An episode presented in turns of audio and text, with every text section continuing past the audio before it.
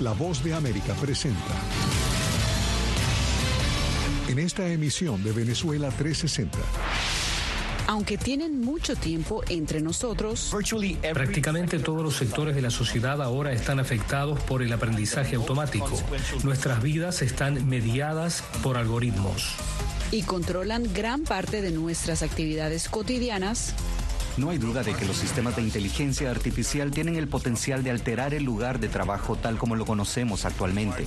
Hay quienes lo apoyan. Estoy entusiasmado con las oportunidades que les brindará a nuestros estudiantes. Y quienes lo rechazan. Cuando los sistemas de inteligencia artificial se implementan en estos entornos de alto riesgo sin un diseño responsable y medidas de rendición de cuentas, pueden devastar la vida de las personas. En B360 analizamos el impacto de la inteligencia artificial y su potencial en el futuro de la humanidad, cómo afectará nuestras labores diarias y la creatividad humana. ¿Existe algún tipo de plan para regular su uso? Esto y más en Venezuela 360 a continuación.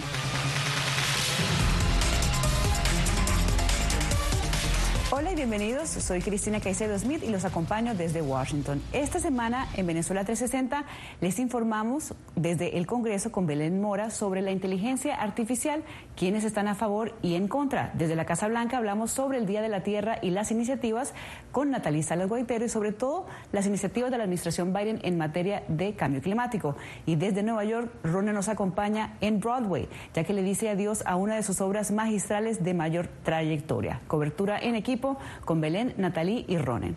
Y bueno, empezamos con el tema de inteligencia artificial, la cual es definida por la Universidad de Stanford en Estados Unidos como la ciencia e ingeniería para hacer máquinas inteligentes con la tarea de comprender la mente humana y reproducirla. Belén, si la inteligencia artificial lleva años entre nosotros, al menos en Estados Unidos, ¿por qué existe tanta curiosidad y recato en este momento sobre su funcionalidad?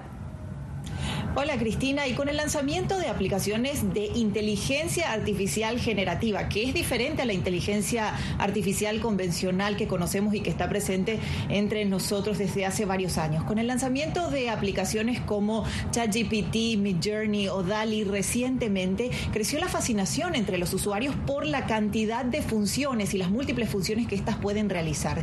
Desde la posibilidad de escribir textos con rigor académico bastante complejos hasta la posibilidad de crear obras de arte que engañan a los ojos más críticos. Pero por supuesto que muchas de estas aplicaciones y el desarrollo de esta tecnología llega con algunos cuestionamientos por parte de algunos sectores y todo un debate ético que se abre debido a que muchas de estas aplicaciones, por su potencial y el poder que hoy día tienen, pueden transformar la vida como lo conocemos. No solamente en el ámbito del mercado laboral, sino también el ámbito académico y de la educación. Veamos. La inteligencia artificial generativa es noticia en todo el mundo. Aplicaciones como ChatGPT, Midjourney o DALL-E utilizan esta tecnología para crear contenido en forma de texto, imágenes o audio a partir de indicaciones específicas del usuario y el procesamiento de enorme cantidad de datos. Y aunque las posibilidades de creación sorprendieron a más de uno, su uso también despierta inquietud. En realidad no sabemos con certeza si estos algoritmos funcionan y cómo funcionan y por qué producen el resultado que producen. A diferencia de la inteligencia artificial convencional que fue diseñada para reconocer patrones y realizar predicciones, la inteligencia artificial generativa es capaz de analizar inmensa cantidad de datos y operar múltiples funciones en diversos ámbitos. Tienen la capacidad de generar a través de muchas tareas diferentes, por lo que puede pedirle a ChatGPT, por ejemplo, que lo ayude con el código, puede pedirle que lo ayude a preparar un plan de comidas para la semana, puede darle consejos de crianza. Otras aplicaciones están innovando en el ámbito de la comunicación y las industrias creativas. WellSay Labs es una empresa emergente en Seattle que utiliza voces humanas e inteligencia artificial para crear audios personalizados para sus clientes. Una realidad que despierta un debate sobre la manera en que la inteligencia artificial podría transformar el mercado laboral como lo conocemos. Mientras haya un ser humano en el centro y estemos construyendo a partir de eso, me siento más cómoda haciendo algo que podría generarse por computadora. Pero más allá de las oportunidades para la innovación en la educación, las ciencias, la comunicación o la medicina, la inteligencia artificial generativa también conlleva riesgos. Y sin embargo, los sistemas de inteligencia artificial fallan. Fallan cuando los algoritmos extraen conclusiones incorrectas de los datos.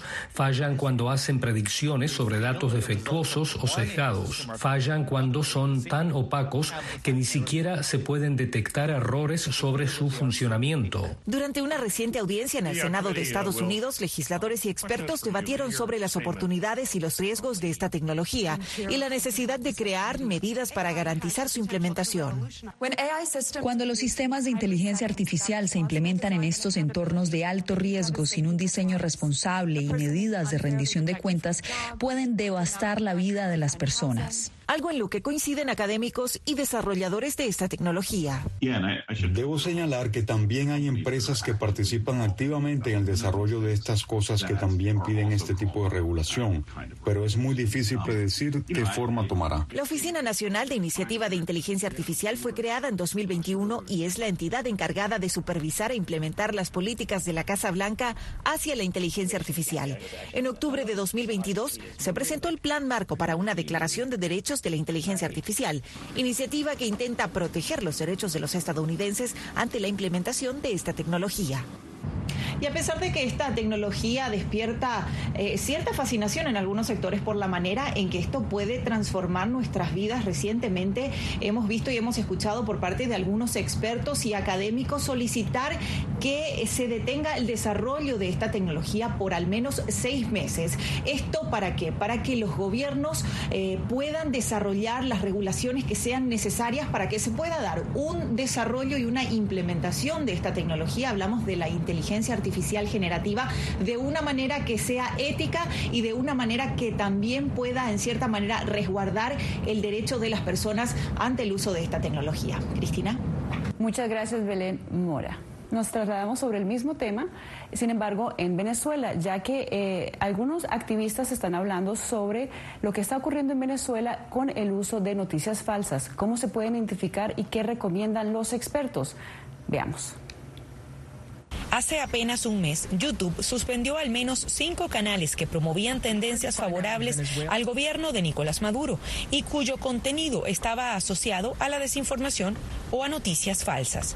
En Venezuela hay un uso de inteligencia artificial que es negativo y es cuando el sistema de propaganda oficial, el aparato estatal, utiliza la inteligencia artificial para difundir información falsa. Uno de esos canales de YouTube simulaba ser un noticiero de televisión, pero sus presentadores eran creados a través de un programa que permite que los labios del personaje en pantalla se sincronicen con un guion. Lo que pasó con Maduro y la inteligencia artificial fue el modo en que lo usaron. Usaron un deepfake, crearon un avatar, un personaje eh, que no existe, para en un noticiero que tampoco existe, para promocionar una realidad que tampoco existe. Algo que al mandatario venezolano le pareció original. Les digo, no, no es la inteligencia artificial, es la inteligencia popular, la inteligencia revolucionaria. Le pregunté a la inteligencia artificial cómo me vería de... Pero no solo para dar noticias a favor de su gobierno. Nicolás Maduro también se ha valido de sus redes para bromear con el uso de esta tecnología. Flipping en la calle. Está utilizándolo para verse más cercanos a la gente, entendiendo muy bien y leyendo muy bien cómo, qué tipo de información consume el público de esa red social. Defensores de derechos digitales señalan al Estado venezolano de usar dinero público para multiplicar su narrativa en plataformas en línea o en redes sociales, sin rendir cuentas a la población.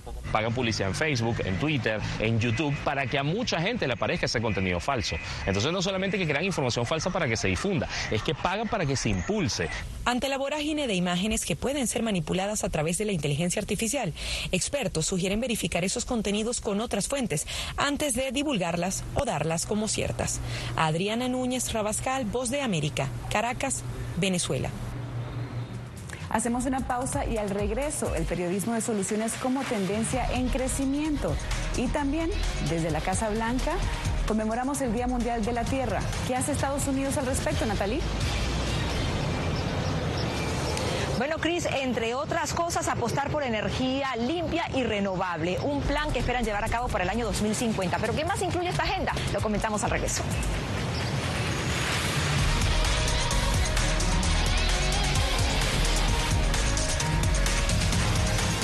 aprendido estos últimos años y es el darme cuenta de que nosotros podemos planear todo, pero que la vida tiene cosas para vos que no te imaginas. Me duele porque estoy aquí por ese país que hoy me quitaron. Yo siempre he dicho que la libertad está en la mente y el hecho de que tu cuerpo esté en un lugar no significa que no sos libre. Siempre me sentí libre, incluso estando presa me sentí más libre porque pude darme cuenta que si estaba ahí es porque realmente he elegido qué hacer con mi vida no concibo una democracia sin, sin periodistas. El libreto manda a un conflicto constante con la prensa independiente, con los medios de comunicación. Periodismo, la prensa libre importa. Un especial de La Voz de América con nuestras afiliadas en la región. Se ejerció esta profesión con mucho eh, miedo. ¿Cuántos periodistas van muertos ya por decir la verdad? Muy pronto en vozdeamerica.com. En tiempos de cambios, cuando el mundo parece incierto y lo que escuchamos no refleja lo que vemos, buscamos la verdad. Cuando nos cuentan solo una parte de la historia, perdemos la confianza. En momentos de crisis, nuestros sueños, esperanzas y deseos de un mejor mañana dependen prensa libre. En La Voz de América te traemos las historias que la gente se arriesga a ver. Conectamos el mundo y lo unimos con la verdad.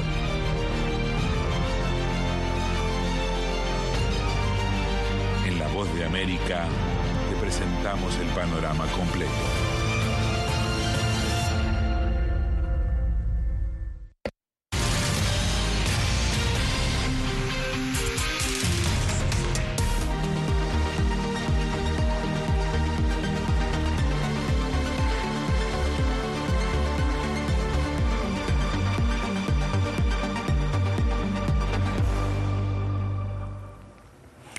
Intención de hacer un llamado de atención sobre el cuidado del medio ambiente a nivel mundial, se conmemora el Día de la Tierra, una fecha que busca generar acción e iniciativas para el cuidado del planeta. De acuerdo con científicos, el aumento de la temperatura en 1.5 grados Celsius durante las próximas dos décadas puede representar numerosos riesgos climáticos irreversibles. Y otro dato, según la Organización Mundial de la Salud, el 99% de las personas respiran un aire no saludable y se espera que la contaminación del aire sea la causa de 7 millones de muertes prematuras al año. Ahora hacemos contacto con Natalie Salas Guaitero. Natalie, eh, bueno, desde la Casa Blanca, ¿qué iniciativas tiene el presidente Biden al respecto de este tema? Sí, fíjate, Cris, que la Casa Blanca ha hecho del cambio climático o el combate al cambio climático una bandera de honor. Esto incluye una, un cambio a energías renovables y limpias. Fíjate que el año pasado, en noviembre, el Departamento de Energía anunció la suma de 43 millones de dólares para 23 proyectos que ayudarán a comunidades a transitar de una manera fácil a energías limpias y renovables, que incluye además también el mejoramiento de la seguridad del sistema energético del país. También la descarbonización para el año 2035 del sector eléctrico del país y también para el año 2050 una economía cero emisiones netas de carbono. Ahora, en materia de energías limpias y renovables hay iniciativas a pequeña y mediana escala que se están haciendo a nivel mundial, como esta que le presentamos a continuación en México, donde se encuentra la primera planta productora de combustible a base de nopal. Veamos. Una pequeña gran idea para ayudar en el combate del cambio climático surgió aquí, en el municipio Zitácuaro, en Michoacán, México, donde se encuentra la primera planta productora de combustible a base de nopal. Un proyecto que arrancó en 2010 luego de una década de investigación, ensayo y error. No me parecía muy buena la idea hasta que trajimos a un especialista en agronomía y me dice, usted le gusta tirar su dinero, eso que va a hacer no sirve. Y claro, en un principio me dijo, te estás loco, ¿cómo crees que voy a tirar mis guayabos, que son una fuente de ingreso importante para mí? Pues terminó convenciéndome. y es que de la alta potencia nutritiva y energética del nopal nació la sociedad comercial del empresario Rogelio Sosa y el ingeniero Miguel Aque Madera, pioneros en la producción de bio gas a base de la famosa planta de este cactus que es endémica en México y se reproduce casi de forma matemática. El nopal a los dos meses ya está listo para el consumo humano y a los cuatro, de cuatro a seis meses ya está listo para ser utilizado para generar energía. El nopal es conocido por muchos por su alto valor nutritivo y medicinal y por ser parte esencial de la gastronomía mexicana. De hecho, antes de comenzar esta aventura de producir biogás, Rogelio ya se beneficiaba del cactus en su fábrica de tortillas. Este es con nopal y esta es de nopal. Pero para Miguel, el nopal representaba algo más. Me dediqué entonces a investigar el tema de las energías renovables. Incrédulos decían, no, pero esto, estás loco, esto no es el momento, no es el tiempo. Pues estamos hablando de 1973, cuando yo termino la carrera. México está nadando en petróleo.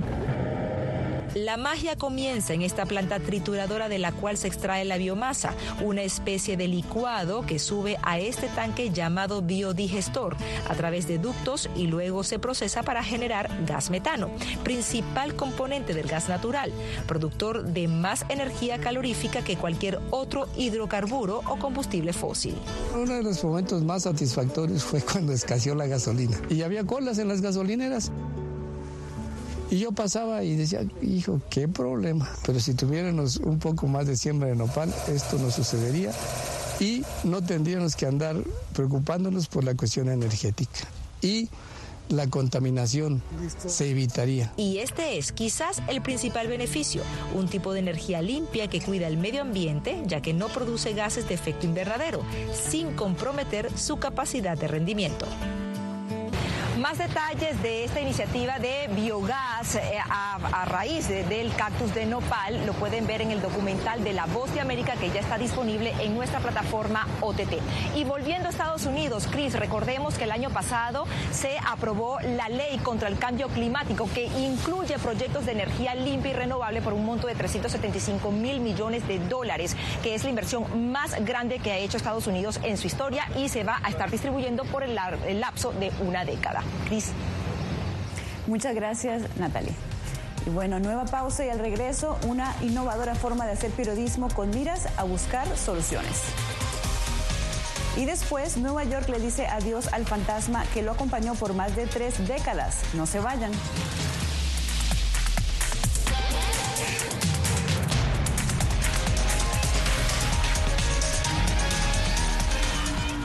Nunca pensé pasar dos años y siete meses en la prisión por nada más pensar diferente a las autoridades de Nicaragua. Una vez que bajamos del avión, acá en Estados Unidos, en Washington, nos damos cuenta que estamos libres porque no sabíamos si también veníamos a una cárcel, no sabíamos nada. El cuerpo como que siente el aire puro, la diferencia a estar en una prisión, ¿verdad?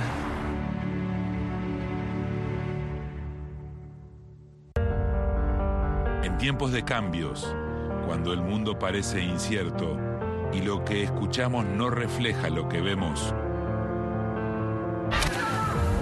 buscamos la verdad. Cuando nos cuentan solo una parte de la historia, perdemos la confianza. En momentos de crisis, nuestros sueños, esperanzas y deseos de un mejor mañana dependen de una prensa libre. En La Voz de América te traemos las historias que la gente se arriesga a ver. Conectamos el mundo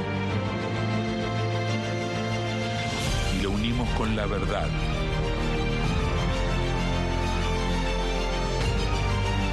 En La Voz de América te presentamos el panorama completo.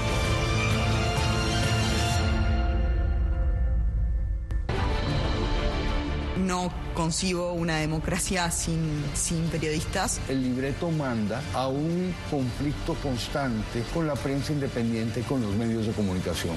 Periodismo, la prensa libre importa. Un especial de La Voz de América con nuestras afiliadas en la región. Se ejerció esta profesión con mucho eh, miedo. ¿Cuántos periodistas van muertos ya?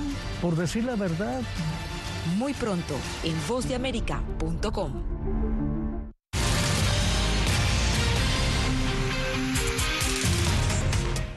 A menudo se critica a los medios de comunicación por centrarse en publicar solo malas noticias, pero existe una forma de hacer periodismo al que se le ha dado al que se le ha llamado periodismo de solución.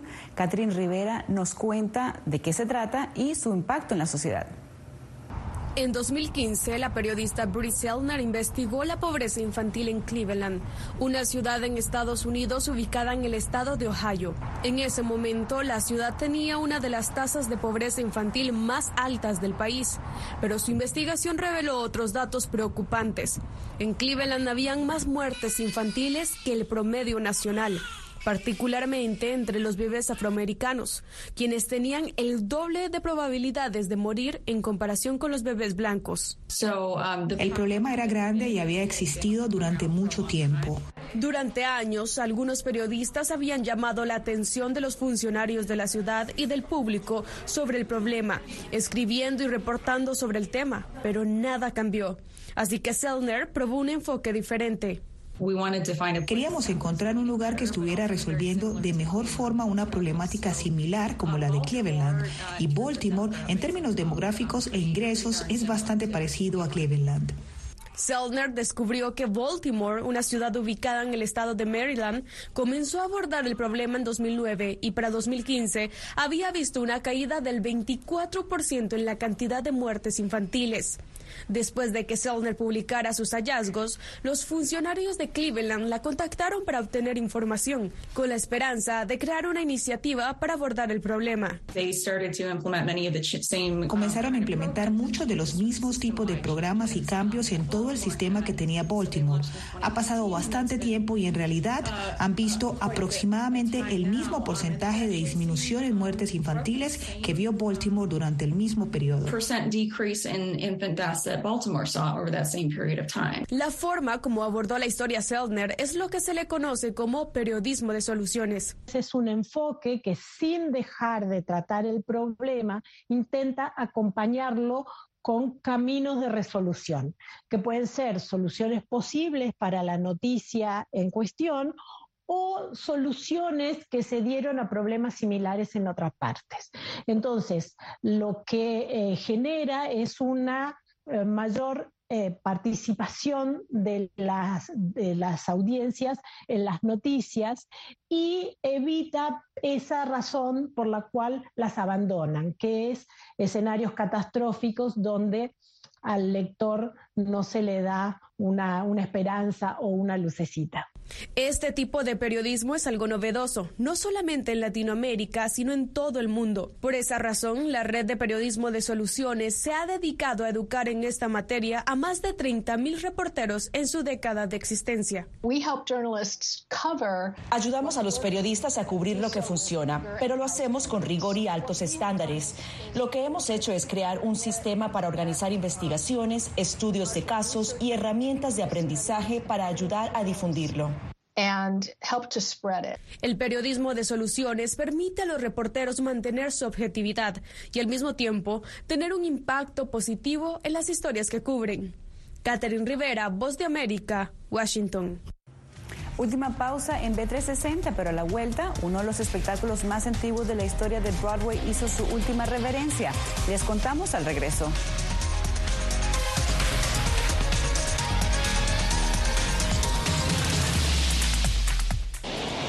Algo he aprendido estos últimos años y es el darme cuenta de que nosotros podemos planear todo, pero que la vida tiene cosas para vos que no te imaginas. Me duele porque estoy aquí por ese país que hoy me quitaron. Yo siempre he dicho que la libertad está en la mente y el hecho de que tu cuerpo esté en un lugar no significa que no sos libre. Siempre me sentí libre, incluso estando presa me sentí más libre porque pude darme cuenta que si estaba ahí es porque realmente he elegido qué hacer con mi vida puertorriqueños somos unos animales raros porque tenemos esta ciudadanía americana. Llegamos a Estados Unidos y nos damos cuenta que somos diferentes. Sí, tenemos un pasaporte americano, pero nuestra idiosincrasia no lo es. Si queremos hacer un mejor Puerto Rico, que es lo que buscamos nosotros, tenemos que ganarnos el respeto y la confianza de todos los sectores del país.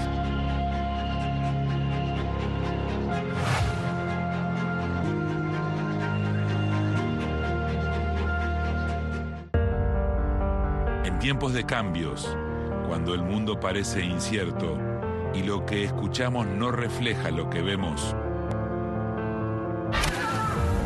buscamos la verdad. A través de la pantalla de la Cuando nos cuentan solo una parte de la historia, perdemos la confianza. En momentos de crisis, nuestros sueños, esperanzas y deseos de un mejor mañana dependen de una prensa libre. En La Voz de América te traemos las historias que la gente se arriesga a ver. Conectamos el mundo y lo unimos con la verdad.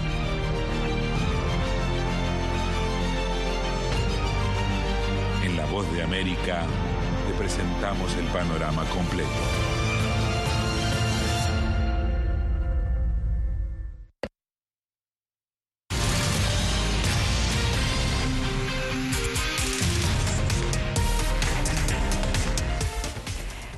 35 años y casi 14 mil funciones, el espectáculo de mayor duración en la historia de Broadway, El Fantasma de la Ópera, bajó el telón y dijo adiós. Según sus productores, problemas económicos y de bajas ventas fueron en parte las razones del cierre del espectáculo.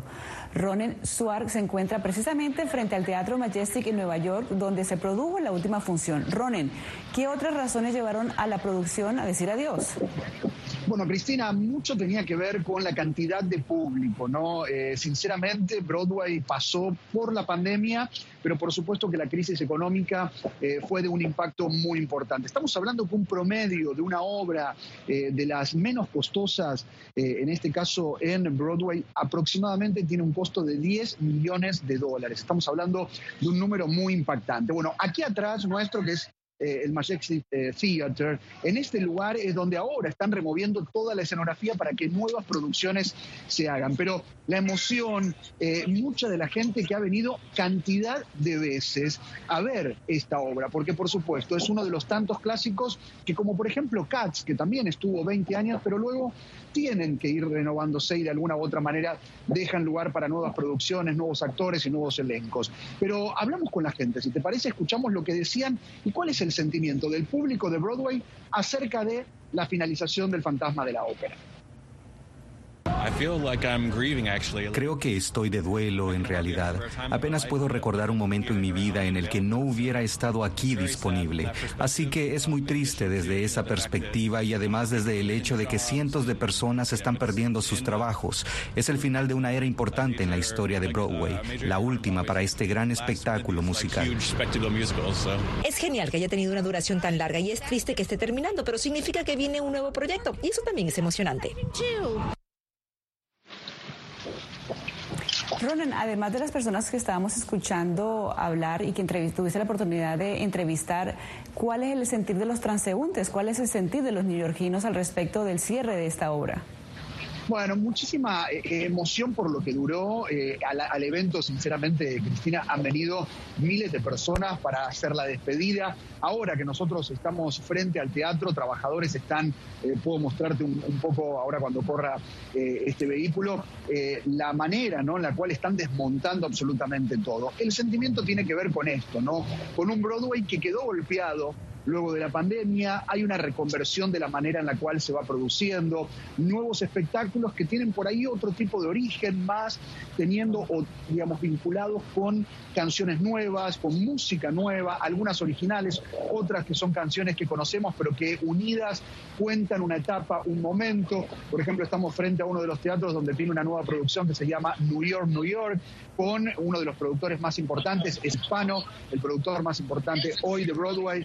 Eh, que es Lin Manuel Miranda. Él ha apostado mucho eh, por Broadway. Pero claro, eh, en lo económico y, lo que sucede, por supuesto, ha golpeado mucho a la, a la industria. Pero mira, te, te, muestro brevemente, son los camiones, en este caso concreto ahora, eh, esa es la puerta justamente donde estaba la famosa escenografía del fantasma de la ópera, donde los trabajadores en este momento van quitando parte de todo eso, una gran estructura, Cristina, porque no estamos hablando de una estructura mínima, estas producciones tienen uno de los, por lo menos de las estructuras y escenografías más importantes del mundo. Así que, de verdad, eh, es un momento importante y creo, Cristina, también para observar un momento de cambio de Broadway.